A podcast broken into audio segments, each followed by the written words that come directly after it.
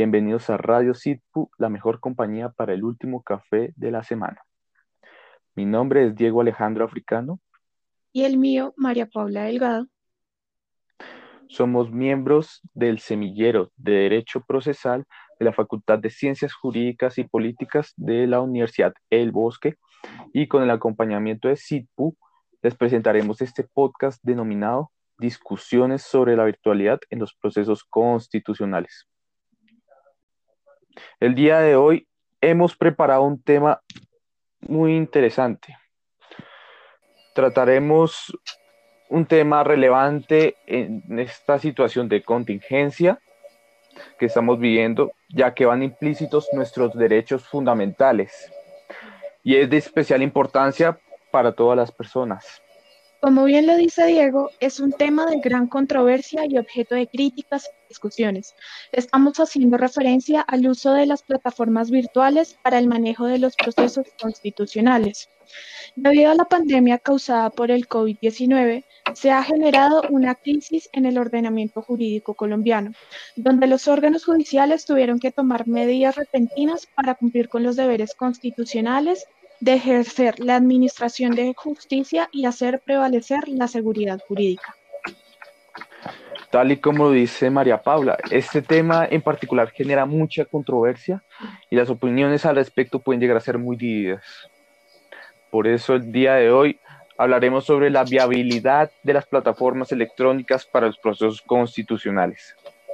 Entrando en contexto, en Colombia se expidió el decreto legislativo 806 de 2020, mediante el cual se decide implementar medidas y soluciones tecnológicas para que la rama judicial ponga en funcionamiento todo proceso a través de medios tecnológicos como lo es el desarrollo de audiencias de manera virtual.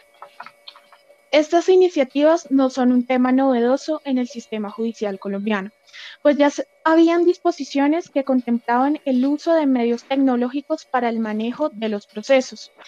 Con el decreto 417 del 2020, con el fin de declarar a Colombia en estado de emergencia económica, social y ecológica, es donde se ve el cambio del diario vivir de los colombianos.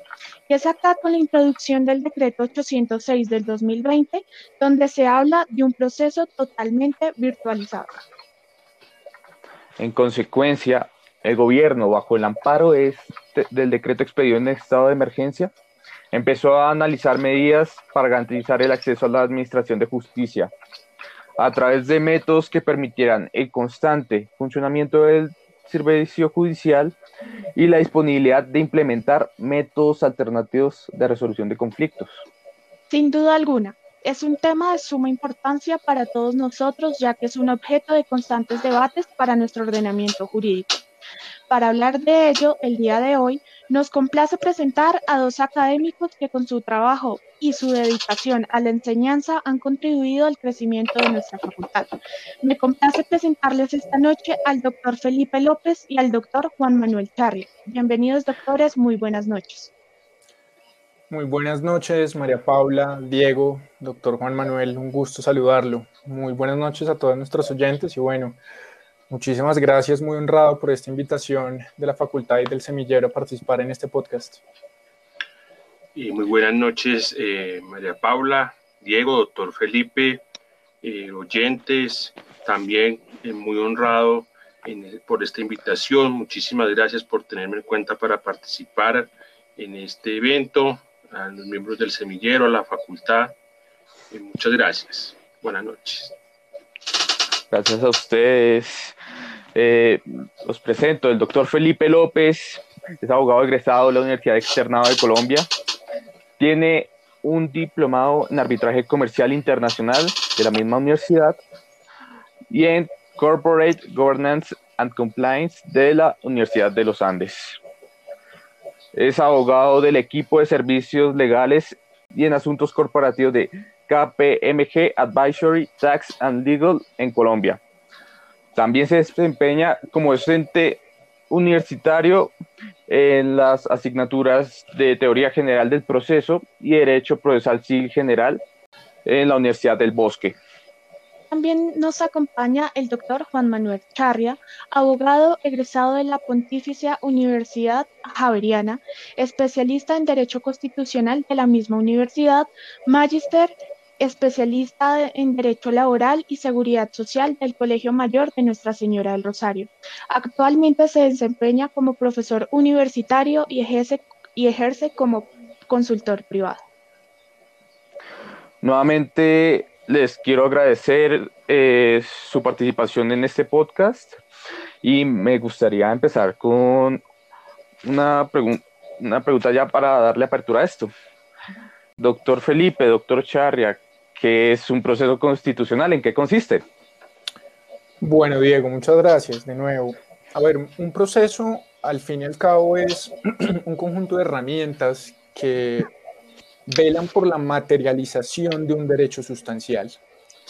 Así las cosas, entonces se busca la garantía, la protección o el restablecimiento del derecho sustancial, ¿cierto? Entonces un proceso constitucional vela por esta garantía de los derechos de carácter individual o colectivo a través de un catálogo de herramientas que nos prevé la Constitución. Ahí es donde encontramos la acción de tutela, precisamente, la acción de cumplimiento, la acción popular, las acciones de grupo, eh, el, haber, el habeas corpus y el habeas data. Eh, bueno, Muchas gracias, doctor Charra. Eh, bueno, Diego, pues para responder la pregunta, sí, pues, todo proceso es un conjunto de actos que van a tener una consecuencia que es pues, una sentencia, digamos que en todo proceso judicial.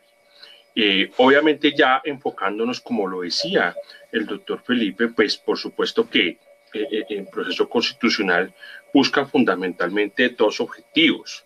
En primer lugar, busca la protección de los derechos, como se mencionó, derechos fundamentales, derechos colectivos y todos pues, los mecanismos que el doctor Felipe ya mencionó. Y el otro objetivo fundamental, pues, es la supremacía de la, de la Constitución.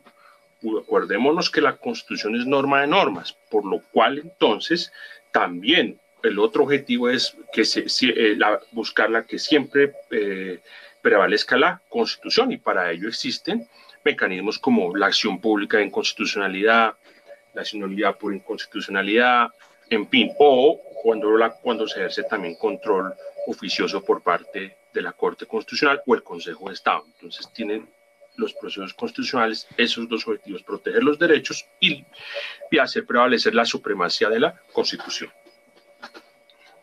Ok, dando paso al decreto 806 del 2020, que tiene por objeto la garantía del derecho al acceso a la administración de justicia y a la seguridad jurídica, ¿por qué ustedes consideran que son relevantes estos conceptos para todo proceso? Bueno, María Paula, al fin y al cabo, el brindar el acceso a la administración de justicia es una actividad esencial, fundamental en el ejercicio propio de un Estado social de derecho, ¿cierto? Entonces, brindar esta, este acceso a la administración de justicia es la esencia misma del proceso, ¿cierto? Velar por la garantía, lo que decimos, del derecho sustancial. Entonces, este acceso a la administración de justicia, al fin y al cabo, creo yo, va a consistir en, en, la posibilidad que tienen, que tienen los connacionales, pues, en acudir a la protección y el restablecimiento de sus derechos ante los jueces y tribunales de, de la nación. Mm, o por supuesto, eh, el, acceso a la administración de justicia, en primer lugar, es un derecho fundamental. Ahí el artículo 229 de la Constitución Política lo señala. Y pues por supuesto que estos mecanismos tienen una eh, eh, mecanismos constitucionales es que pues muchos de ellos no se necesita de abogado. Entonces, por supuesto que, que eso pues hace que el derecho a la administración de justicia sea pues eh, eh, eh, mucho más prevalezca. Y en segundo lugar, ahora bien, el tema del decreto 806 en materia de, de, donde la, de la virtualidad, la digitalización de los expedientes, pues digamos que por supuesto que son importantes porque pues esto va a hacer que pues personas que puede que por la situación de pandemia no puedan acudir a los juzgados pues puedan hacerlo por medios electrónicos. Me preocupa el tema de la seguridad jurídica en, la materia en que el tema de la que lo trataremos luego las notificaciones etcétera eh, cómo pues realmente este, estos medios electrónicos ayuden a que pues realmente eh, eh, había un debido proceso y obviamente haya seguridad jurídica y por supuesto pues puedan, puedan todas las personas acceder a la administración de justicia porque tampoco todas las personas en el país tienen medios electrónicos hay un tema que, pues, que, que, que, puede ser complejo eh, con, el, con este tema de la virtualidad. No, y entiendo perfectamente, doctor Charria. Ahora, pues ya enfocándonos en algo más, eh, específico respecto a los procesos constitucionales, me gustaría tratar un tema en particular que es la acción de tutela que es este proceso constitucional más utilizado en Colombia. Y por ende también eh, puede considerarse que es el medio judicial más efectivo para proteger derechos fundamentales en el país.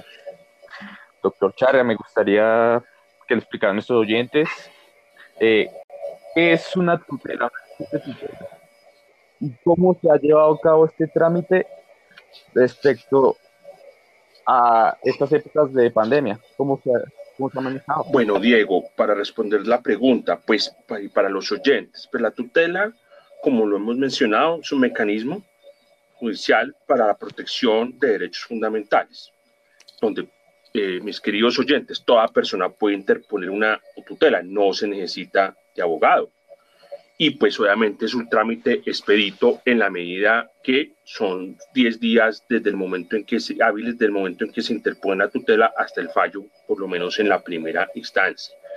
Entonces es un mecanismo expedito y de hecho pues independientemente de la pandemia pues es el mecanismo que más ha sido utilizado y, en, todo, en lo que concierne a toda la administración de justicia. Eso estadísticamente está ya, ya pues eh, eh, probado y demostrado.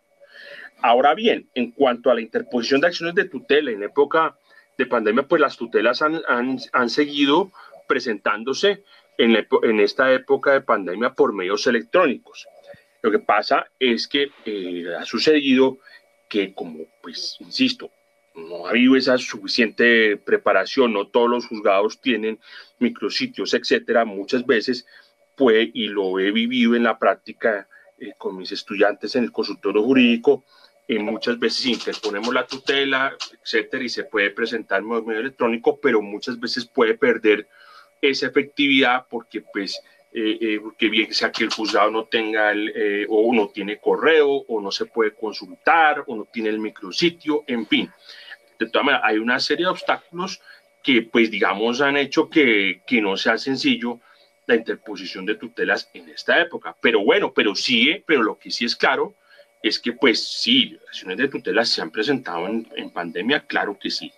Y obviamente muchas personas acuden a la tutela pues ante ver que otros mecanismos de defensa judicial no funcionan o no son eficaces o no son idóneos, entonces pues buscan la protección de sus derechos fundamentales a través de la tutela. Y claro, se ha utilizado en la pandemia con estos obstáculos que ojalá a futuro se mejore.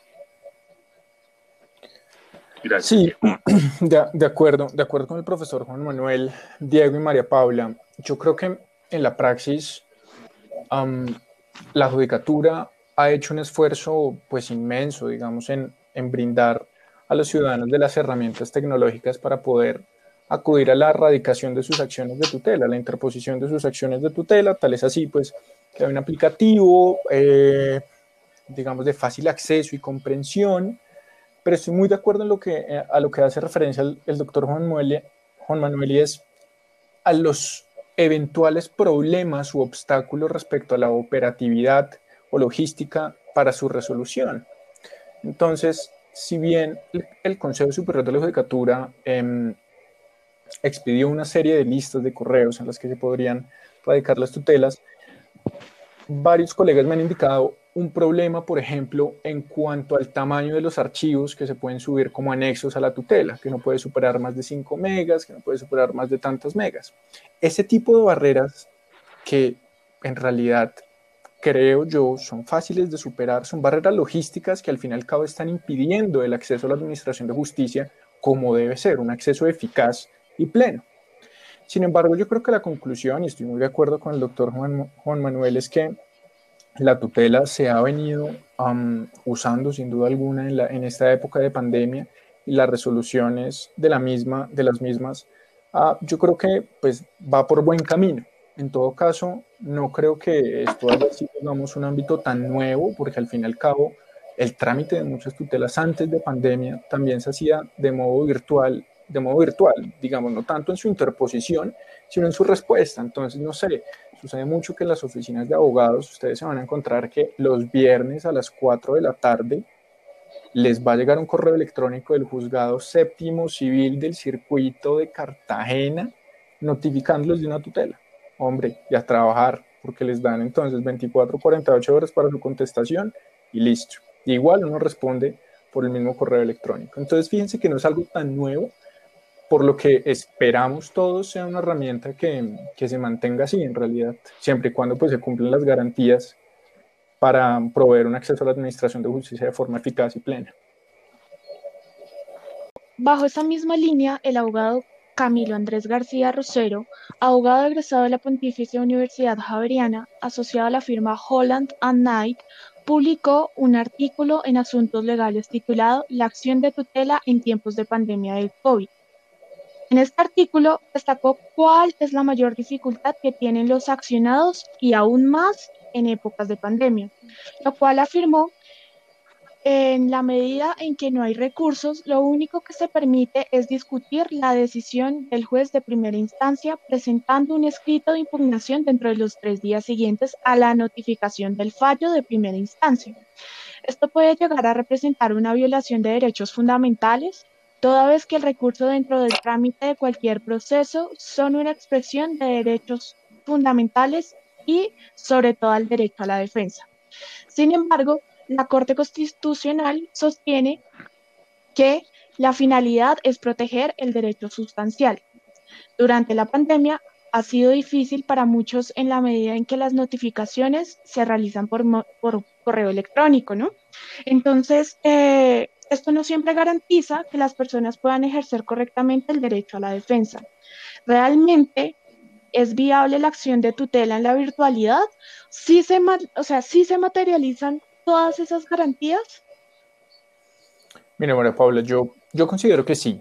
Yo considero que sí. Si te soy sincero, no estoy muy de acuerdo, digamos, con la opinión del, del doctor Camilo, porque el hecho de que la tutela no tenga, no sea sujeto de recursos ordinarios, esto no implica el desconocimiento de un principio propio del derecho procesal, que es el principio de la doble instancia. Precisamente para eso es que la acción de tutela, como un trámite especial, eficaz, preferente, inmediato, tiene, em, es sujeta a la impugnación del fallo. Y esta impugnación del fallo igualmente se, se tramita de forma muy eficaz y muy expresa.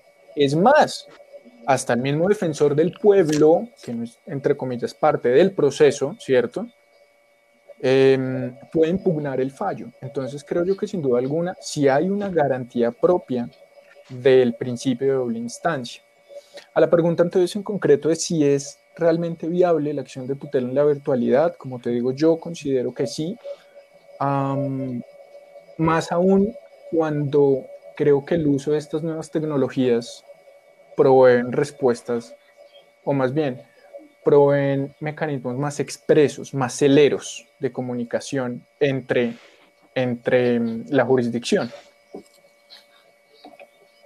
A ver, respecto, eh, María Paula, respecto a la, al análisis que hace el doctor García, eh, pues, ya, bueno, digamos, claro, la, la tutela, pues se puede impugnar el fallo, y pues a la los días hábiles siguientes de la notificación de primera instancia. Eso uno no lo puede hacer por medios electrónicos, por supuesto. Pero el tema es eh, cómo la notificación, porque si bien es informal, eh, bueno, se hace por correo electrónico, pero muchas veces eh, no llega el correo o qué pasa allí. Es decir, si, si bien, digamos que uno podría decir que pues, como se ha señalado, que la, que la, tutela, pues, si existe la impugnación, etcétera, por supuesto, cumplir el principio de la obvia instancia y luego pues la eventual selección en la, como juez de revisión en la Corte Constitucional, creo que todavía, y eso me remito a la respuesta anterior, eh, digamos, falta hacer algunos ajustes. Eh, como en el tema de notificaciones, en el tema de, de, la consulta de los expedientes. Muchas veces, por ejemplo, incluso a los estudiantes, vuelvo y reitero mi experiencia, no dicen no, no pueden, que porque el juzgado no tiene micrositio, entonces no, no, no pueden consultarle cómo está el trámite de la tutela.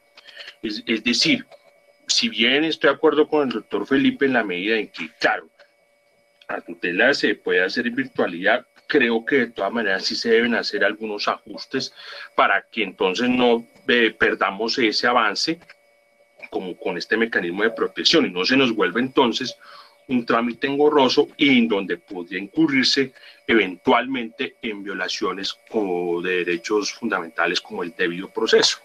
Entonces, esa sería como la respuesta, María Paula. Viable con ajustes. De acuerdo, de acuerdo con, el doctor Juan Manuel, sin duda alguna. De mi generación. La generación. De mi... sí. Bueno, lo curioso aquí es que eh, no solo estamos pensando ya en aspectos mínimos de virtualidad, sino que en realidad estamos procurando intentar ir a más, a, más a fondo para aplicar las tecnologías en la acción de tutela. Ya entrando en un tema más pendiente a esos avances, en Colombia se ha replanteado el uso de la inteligencia artificial para diversas labores judiciales. En el caso de la acción de tutela, la Universidad del Rosario, en colaboración con la Universidad de Buenos Aires, están desarrollando a Prometea, que es un sistema de inteligencia artificial que busca elecciones transparentes y eficientes eh, de tutelas en materia de salud. Digamos, doctor Charria, ¿considera que esta herramienta es un método más fructífero para la rama judicial? Y, pues, ¿qué problemas considera usted que podría tener este sistema desde su perspectiva jurídica? Eh, gracias, Diego y, y María Paula y doctor Felipe. Mm, el tema de la selección de tutelas en la Corte Constitucional ha sido un tema problemático. Y pues vemos incluso cómo pues por ahí ha habido temas incluso de corrupción. Recordemos por ahí un ex magistrado de la Corte eh, que ustedes saben a quién me refiero, pues está eh, ahí con, eh, con investigación por el tema de supuestos favorecimientos para la selección de tutelas. Y pues han habido en eso controversias porque pues nunca se reguló el tema. Luego, a, a raíz de, ese, de, ese, de esa situación se emitió el acuerdo 2 de 2015, un acuerdo interno de la Corte donde señalaron unos criterios orientadores para la selección de tutelas. Y ahora eh, se desarrolla, como ustedes lo señalan, este sistema de inteligencia artificial. Me parece muy bien porque pues obviamente nos ayuda y ojalá busque la transparencia que eso es lo que en la selección de tutelas me preocupa entonces quién va a manejar ese sistema, porque pues digamos que sí, el sistema puede darnos un buen resultado, pero ahí viene la idoneidad de quienes van a o de quien o quienes van a manejar esa herramienta, porque no sea que estemos ante el que el remedio sea peor que la enfermedad. Lo deseable es que el sistema funcione, eh, no solamente en tutelas en materia de salud, sino en todas para evitar, repito, eh, situaciones que, incluso fueron pues, eh, críticas para la Corte Constitucional. Ojalá se logre superar eso con este sistema. Pero también al parte de eso tiene que haber la idoneidad de personas pues, que manejen este sistema para que pues, haya transparencia en materia de selección de tutelas en la, en la Corte. Entonces, ¿y qué problemas tiene, podría tener este sistema desde su, la perspectiva? No, pues digamos que siempre y cuando haya unas reglas de juego claras donde se respete el debido proceso, como lo señalé, y haya esa transparencia, pues creería yo que jurídicamente pues no tendría que haber ninguna dificultad. Doctor Felipe, eh, ¿tiene alguna opinión al respecto de lo que afirma el doctor Gracias, gracias, Diego. Hombre, sí, totalmente de acuerdo con, con, el doctor Charria. Para nadie es un secreto, como bien lo decía, que um, este trámite de selección de tutelas es un, es un foco de corrupción.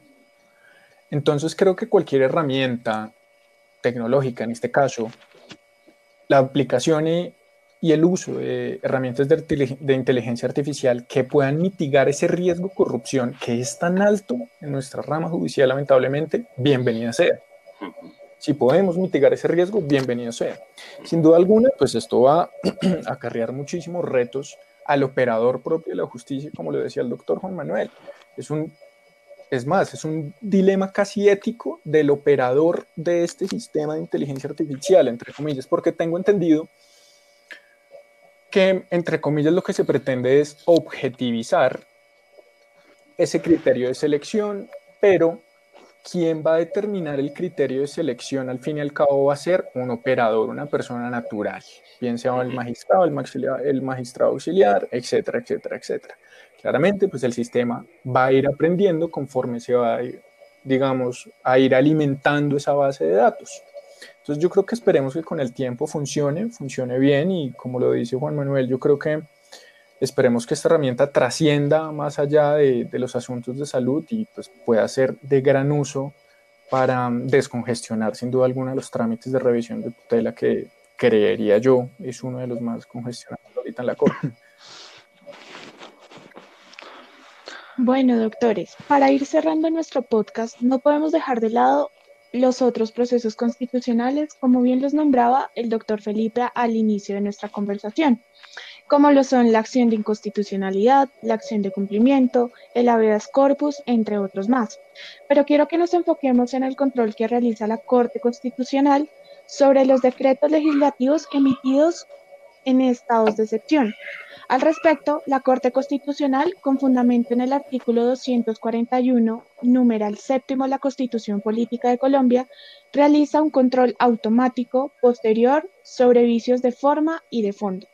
Al respecto, me gustaría explicarles a mis oyentes, antes de pasar a las preguntas, qué se entiende todo, todo esto. Bueno, cuando se hace referencia a un control automático, eh, se debe entender que la Corte Constitucional lo hace es de oficio. No tienen que esperar, por ejemplo, a que los ciudadanos instauren una acción pública de inconstitucionalidad para eh, mirar si esos decretos legislativos están de conforme con la Constitución o no. Es de carácter posterior en razón de que el control, de la, el control que hace la Corte lo realiza una vez habiéndose expedido el decreto a nivel nacional. El control que se hace eh, es para la, final de, la finalidad de buscar si existe algún tipo de vicios de forma o de, o de fondo. Cuando hago eh, referencia a vicios de forma, puede suceder, por ejemplo, el caso de que eh, en esos decretos no haya sido aprobado por todos los ministros, no esté debidamente motivado y en razón de eso la Corte puede mirar y declarar ese tipo de vicios. Y ya respecto a, los vicios de fondo, se debe entender que la Corte Constitucional observa si el, el órgano que expedió los decretos legislativos se extralimitó respecto a sus facultades, eh, el decreto, que el decreto no buscó medidas proporcionales para, en este caso, regular la contingencia y al respecto es sobre esto que la Corte Constitucional eh, busca finalmente declarar eh, la viabilidad de estos decretos. Ahora me gustaría preguntarle al doctor Felipe, eh, desde su punto de vista, ¿cómo cree que se ha llevado la labor de la Corte Constitucional respecto al control de estos decretos? Bueno, Diego, a ver, yo, yo creo que, que, la labor de la Corte Constitucional sin duda alguna ha sido pues titánica. Para nadie es un secreto que la expedición de decretos ha sido el deporte favorito de esta pandemia. Y hombre, a ver, el presidente tenía ya, creo yo que como, como algo en su agenda de viernes firmar 5, 7, 10 decretos. Al sol de hoy, si les soy sincero, no tengo el dato exacto de cuántos han sido los decretos proferidos. Sin embargo, volviendo al punto, la, la, la, tarea de la Corte Constitucional ha sido titánica y en mi opinión ha sido buena.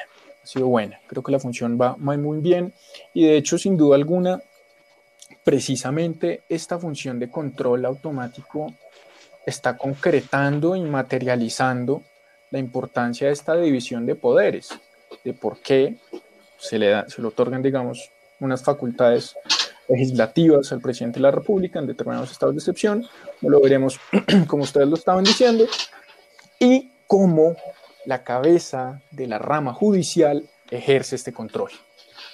¿Cierto?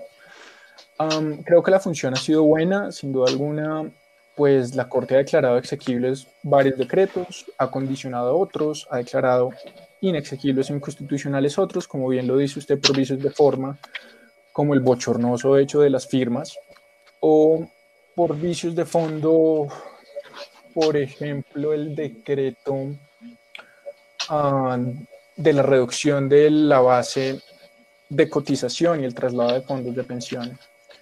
Entonces, en conclusión, Diego, creo que la, tarea ha sido buena y, materializa la importancia de esta atribución de poderes. Muy bien. Eh, doctor Charria, ¿tiene una opinión al respecto de cómo ha llevado la Corte esta labor? Concuerdo con el doctor Felipe en el sentido de que se ha sido una labor titánica totalmente por la Corte, porque como se señaló, el gobierno ha decretado dos emergencias económicas y en ambas pues se han expedido bastantes decretos. Entonces, pues, como ya se señaló, obviamente, ahí, la Corte en esos pronunciamientos, algunos los ha declarado inexequibles, otros exequibles, unos exequibles con algunos artículos condicionales, etcétera, etcétera. Es decir, ha sido una labor eh, titánica.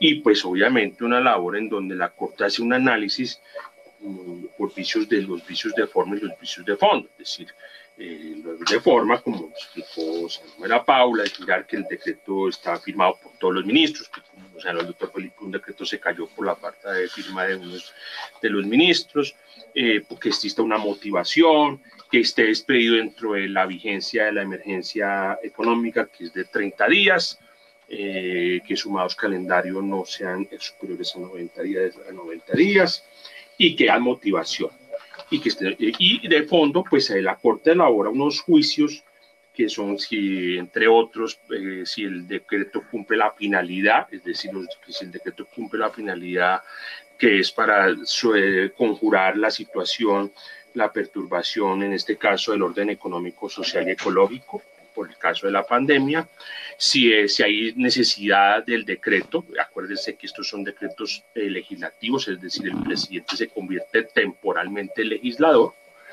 entonces pues si tiene que legislar eh, comillas para eh, con decretos para que pero siempre y cuando sean directamente relacionados para conjurar esa pandemia.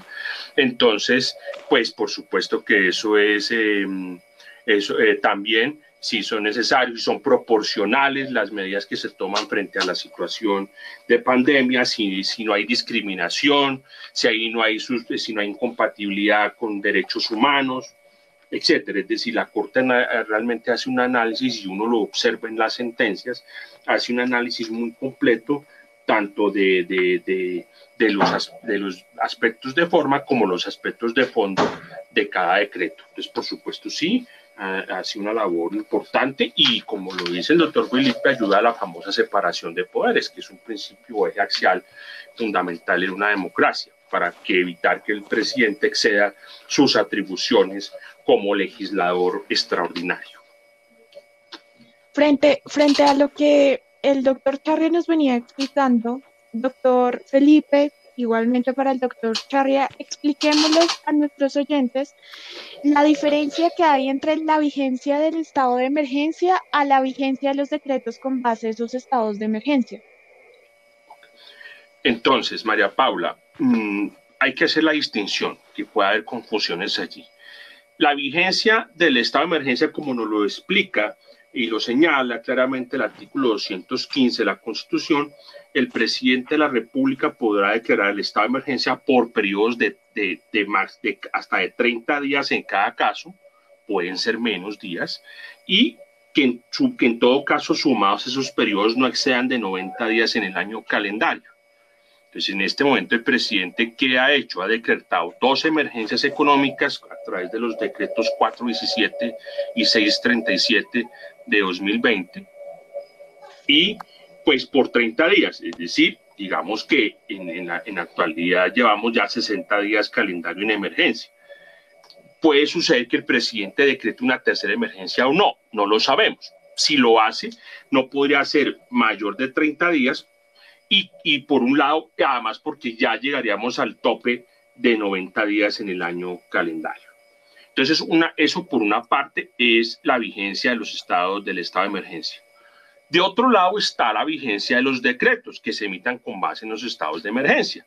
Entonces, hay decretos que pues eh, eh, están vigentes eh, en, la, en, el, en el último, en los decretos en el último artículo se dice la vigencia. Entonces, vigencia, la vigencia durante el estado de emergencia, esa es una posibilidad.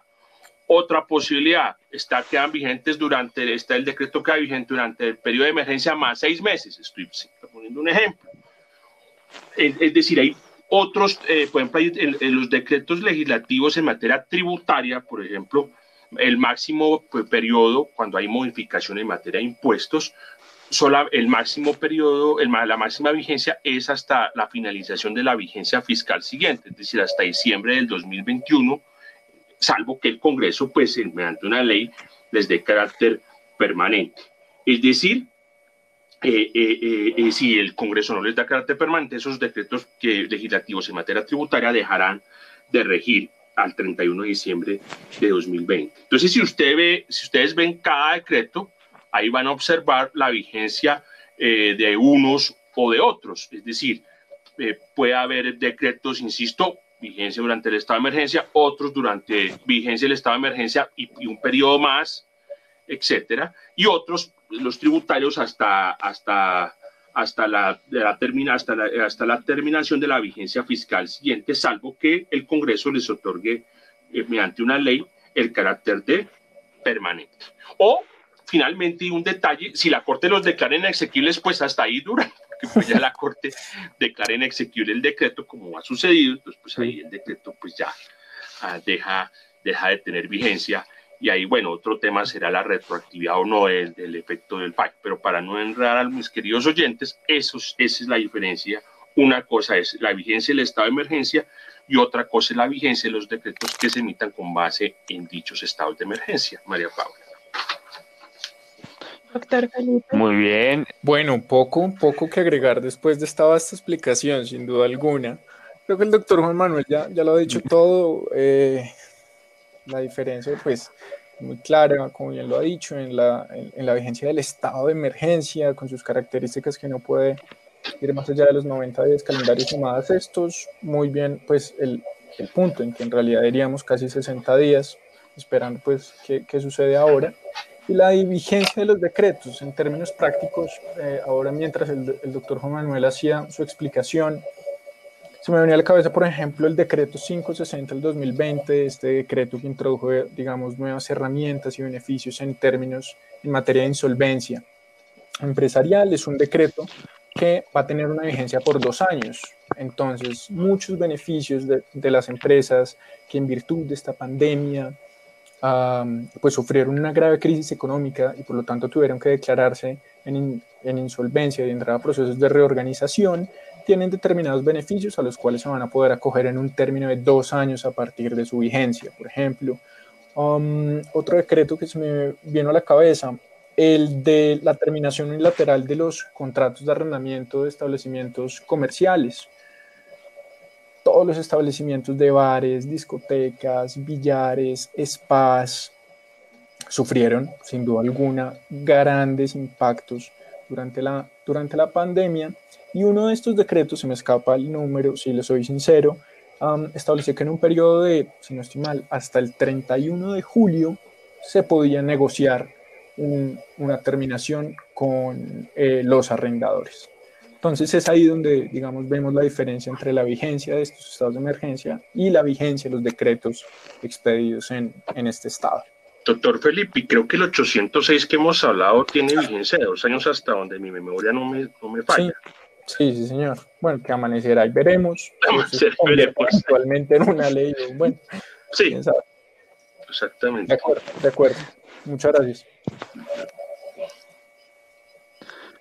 Bueno, doctor Felipe, eh, me gustaría que usted empezara a responderme esta última pregunta ya para cerrar el podcast. ¿Considera que, los, que hay procesos constitucionales que eh, hayan sido menoscabados, que hayan perdido eficacia en razón de la virtualidad? También si considera que en verdad si los abogados eh, en verdad están preparados para manejar la virtualidad de estos procesos. Ok, Diego. Mm, a ver, la primera pregunta, si considero que alguno de los procesos constitucionales se ha habido menoscabado, hombre, sinceramente creería que no. Sinceramente creería que no.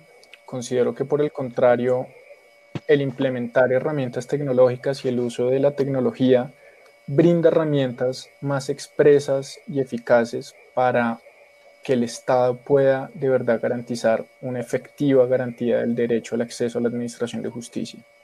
Hoy en día, y se me escapan las cifras, en realidad, los índices de conectividad en Colombia no son tan bajos como la gente piensa y creo que más del 57% de la población colombiana tiene acceso a Internet. Entonces yo creo que es una cifra que para nuestro país en vía de desarrollo es, es esperanzadora y, y, por lo tanto, como bien lo decía el doctor Charra al principio de todo, de todo nuestro episodio, es una acción que no requiere abogado, es una acción que con una, que mm, la acción de tutela, me estaba haciendo referencia, que la acción de tutela con una simple conexión a Internet y por esta nueva herramienta que, que implementó el Consejo Superior de la Judicatura, em, se va a garantizar la, mm, el reconocimiento o restablecimiento de un derecho. Eso por el lado de su primera pregunta, Diego. La segunda pregunta, si los abogados estamos preparados para eso. Hombre, em, difícil, la respuesta en realidad tiene muchísimos matices, porque, a ver, el decreto 806 del 2020 trajo, entre comillas, a patadas u obligada la virtualidad a la mesa de los abogados, a los escritorios. Pero la virtualidad siempre ha estado allí, pues digamos, no siempre ha estado allí. Pero en nuestro Estatuto Procesal General, el Código General del Proceso, está la virtualidad. En uno de los procesos, por ejemplo, en los procesos arbitrales, la virtualidad se practica con una eficiencia impresionante. Claramente, digamos que no dependemos de un Consejo de la, Judicatura, etcétera. Bueno, es con determinadas particularidades. Pero la virtualidad siempre ha estado allí. La practican abogados jóvenes y abogados de nuestras anteriores generaciones que nos han enseñado nuestros grandes, nuestros grandes maestros. Pero lo importante es cómo preparar entonces a los abogados en formación para la virtualidad, para la justicia virtual, para que la justicia virtual en realidad sea eficaz y eficiente. Y entonces es sin duda alguna, Diego, que son las facultades de derecho de nuestras universidades las que tienen que poner el foco en sus pensums y formar abogados, por ejemplo, en Big Data, en inteligencia artificial, en blockchain, para que de verdad tengamos abogados que comprendan y tengan esa, esa capacidad de entender cómo se pone en práctica una justicia digital. Eh, bueno, Diego, a tu pregunta, eh, que si hay procesos constitucionales, no, creo que el doctor Felipe lo ha señalado, eh, se, han, eh, se han seguido tramitando tutelas, acciones de populares, de grupo.